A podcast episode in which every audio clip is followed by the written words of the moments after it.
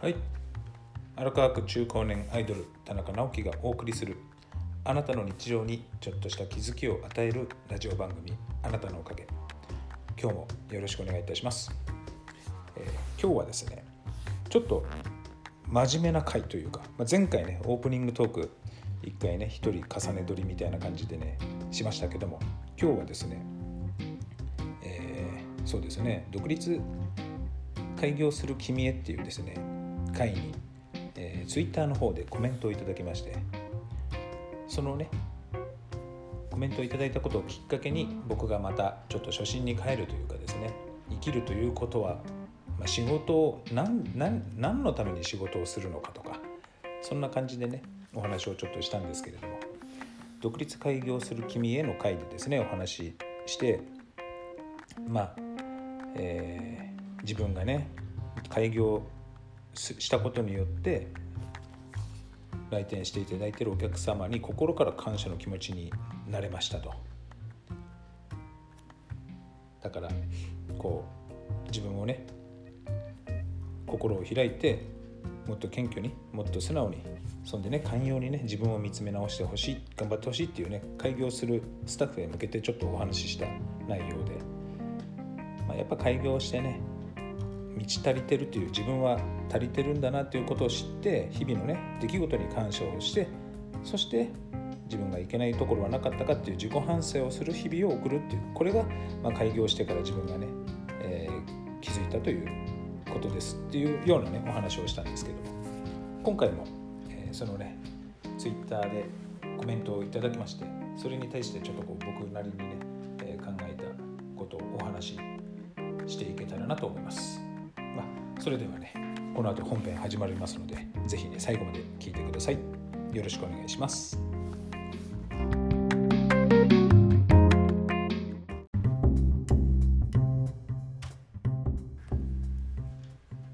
はい、えーそれではですね本編始まります。仕事を通して得られる幸せとは？みたいなねタイトルでお話ししますけれども。今日はですねこの「独立開業する君に」の回を読んでまた聞いてくれたのかなだと思うのですけれども Twitter でコメントをいただきましてノートでねつながっていただいてる、まあ、本当にねありがたいことなんですけども方です。お名前はね一応出しませんけれども、まあ、この方のねノートや、えー、Twitter を拝見させていただいてると、まあ、自分のね感情を素直に受け止めて毎日を丁寧に生きてるんだろうなと僕はね感じます、まあ、これ勝手に思ってるだけかもしれないですけど僕が。でコメントをね載せちゃうと今言っちゃうと、えー何のために起業するのか。実際に開業されていらっしゃる方だからこその言葉だと感じました。僕は何のために仕事をしているのだろう。極論何のために生きてるのだろう。生きること自体が楽しいとも思う。ね。何のために仕事をしているのだろう。何のために生きているのだろう。生きること自体が楽しいとも思う。これ結構深い問答ですよねこれね。僕がねこの回の時にもお話ししたと思いますが仕事を通じて誰かに喜んでもらったり役に立ったりすることに対して幸せを感じられるようになったんですね、まあ、そういう体験ってやっぱり仕事の中から得られる感情だと僕は思ってるんです、まあ全部じゃねないとは思うんですけれども。昔にね読んだ本で日本で一番大切にしたい会社って本あるんですけども。それを読んだ時その当時の僕にはすごい気づきがあって共感というかね学びというかあこれでいいんだなとちょっと思ったことがありましてまだねその当時はオープン当初そこそこの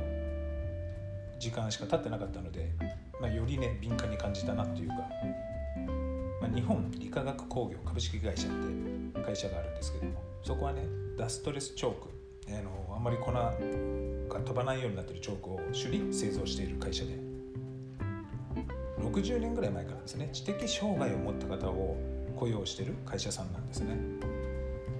で初めは2人の障害を持つ女性を雇用してそれ以来少しずつ障害を持つ子を採用していくんですよね。最初の2人も初めは職業体験だったんですね。それも養護学校の先生にかなりお願いされて断り続けてたけどその先生がねあの働く喜び働く幸せを知らないまま施設で死ぬまで暮らすことになってしまう。っていうね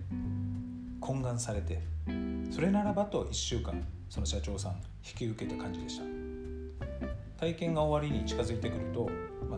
その会社の全社員さんから私たちが面倒を見るから正式に採用してあげてくれって言われるんですね。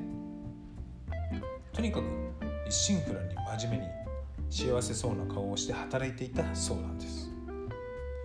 でもどうしてもその社長さんにはわからないことがあったそうで会社でね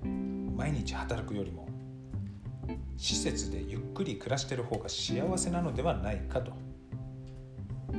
いうことを聞かないミスをする、まあ、そんな時に施設施設に返すよって言うと泣きながらね嫌がる障害者の気持ちが分からなかったと。言うんですよ。そんな時にある法事で一緒になった禅寺のお坊さんですね。お坊さんにその疑問を聞いてみたそうなんです。そしたらそのお坊さん曰く、まあ、幸福とは人に愛されること人に褒められること人の役に立つこと人に必要とされること褒められること役に立つこと必要とされることは施設では得られない。仕事や働くことを通じて得られる幸せなんです。施設の中でねのんびり楽しく自宅でのんびり楽しくテレビを見るのが幸せではない。と働くこと仕事をすることで幸せを感じることができるんだ。僕もねそれに対してすごい共感して気づかされたんですね必要とされて働くことは幸せを感じて生きるってことなんだなっていうふうにね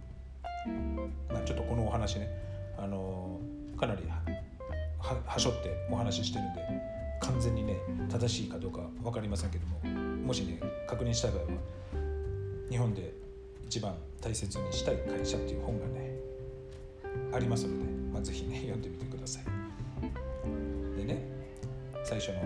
何のために仕事をしているのか何のために生きているのか生きるとはたくさんのままならないことにぶつかって乗り越えていくことの繰り返しだと思うんですよね。まあ、その都度その困難に出会って乗り越える試練にありがたいと思うようにするんですよね。ありがたいって漢字で書くと「難がある」って書きますね。難があってありがとうというそういうね思考を持つことによって何て言うのかなそういうまた乗り越えなくちゃいけない壁をねそういう気持ちで乗り越えていくって感じですかね。結局何もない人生ってつまらないでしょ？問題を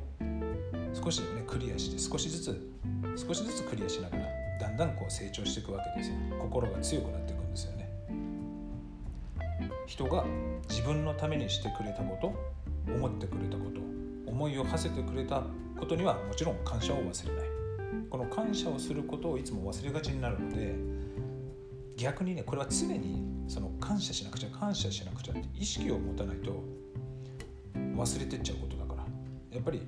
そうやって、ね、意識を持つこと大事だなと思いました。まあ、そうしないとね自分中心に物事を見がちになってしまうから、まあ、特にね僕なんかはそうなんですけど自分ではよく分かってすぐ調子に乗る人ですからねからやっぱりね常にこう感謝する気持ちを忘れないように、それもその初心も忘れないっていう意味もあって僕のお店はおかげさまでっていうねお店の名前にしてますからね。最最後にね生きること自体が楽しいとも思うっていうこれはね日常ね丁寧に生きてるんだと思うんですよ。何気ないことでも気にかけてるとその時自分が何を思ったかどう感じたかっていうのに敏感になるんですよね。まあ、例えばですけど、まあ、例えばいつも歩いて駅に向かう道ありますね。そこにちょっとこう花が咲いてたとします、まあ、こんな柄お花だと僕はそんな柄じゃないかもしれないけど。まあ、へえあこんな色の花なんだ。なんて花だろう。お結構咲いてるの多いんじゃな多いんだなとか言って、まあ、思うとするじゃないですか。これなんかもそういうことを気にしなければいつもの道をただ歩いてるだけ。気づかない人は多分気づかないんですよ。いつもの道ただ歩くだけ。あそこ綺麗な花咲いてたねって聞かれた時に花なんて咲いてた？色なんか全然わからないってなるでしょ？ちょっと多分損してると思うんですよね。そういう朝の同じ時間に同じような道を通っててもそういうことに気づいたことによって気持ちの変化があるじゃないですか。やっぱりその気づくっていうことはすごい大事だと思っててやっぱり丁寧に生きるっていうのはね明日また朝歩く時にもっと咲いてるかなとか違う花もあるのかなみたいな。同じところ歩いててもやっぱりそういう気分が変わってくるわけですよ。だから生きること自体を楽しむって日常をどれだけ丁寧に過ごして身の回りの出来事や起こったことに気づくことができるかだと思ってそれに対して自分の気持ちとか感情がどう変化したりどう思ったり、まあ、疑問に思ったりね何か新しい発見があるかもしれない。それをそうやって思ってるから多分生きること自体というか日常自体も面白くなるんだと僕は思います。今日はですね本当に最後の最後までこんなテンションで真面目に話しちゃいましたけど本当にね今回はそういうねツイッターでのコメントをいただいたことによって今一度ね僕自身も初心に帰ったっつうのかなお店を始めた頃によくよく、えー、感じてた気持ちをねもう一度思い出したっていう感じでねそんな回になりました。まあねコメントいただいてありがとうございます。そういうね考える機会をいただいて感謝してます。ということで今日のねあなたのおかげはこれで終わりにしたいと思うんですけれども毎度毎度お願いしています、えー、番組の方にねお便りお待ちしておりますのでぜひね、えー、気軽に本当気軽に何でもいいので、えー、感想でもいいしなんだろうな。まあ今日のね番組に対してでもなんか違う意見があったり共感ですみたいなのがあればぜひ気軽にねお便りいただきたいなと思います。お便りは info アットマークおかげ .com までぜひね、えー、お名前とかは特にいらないのでぜひぜひお便りお待ちしておりますのでよろしくお願いいたします。今日も、えー、最後まで聞いていただいてありがとうございます。今日もちょっと10分ね10分超えちゃいましたけども。またねあなたおかげ。次回もよろしくお願いいたします。それではまたお会いしましょう。さようなら。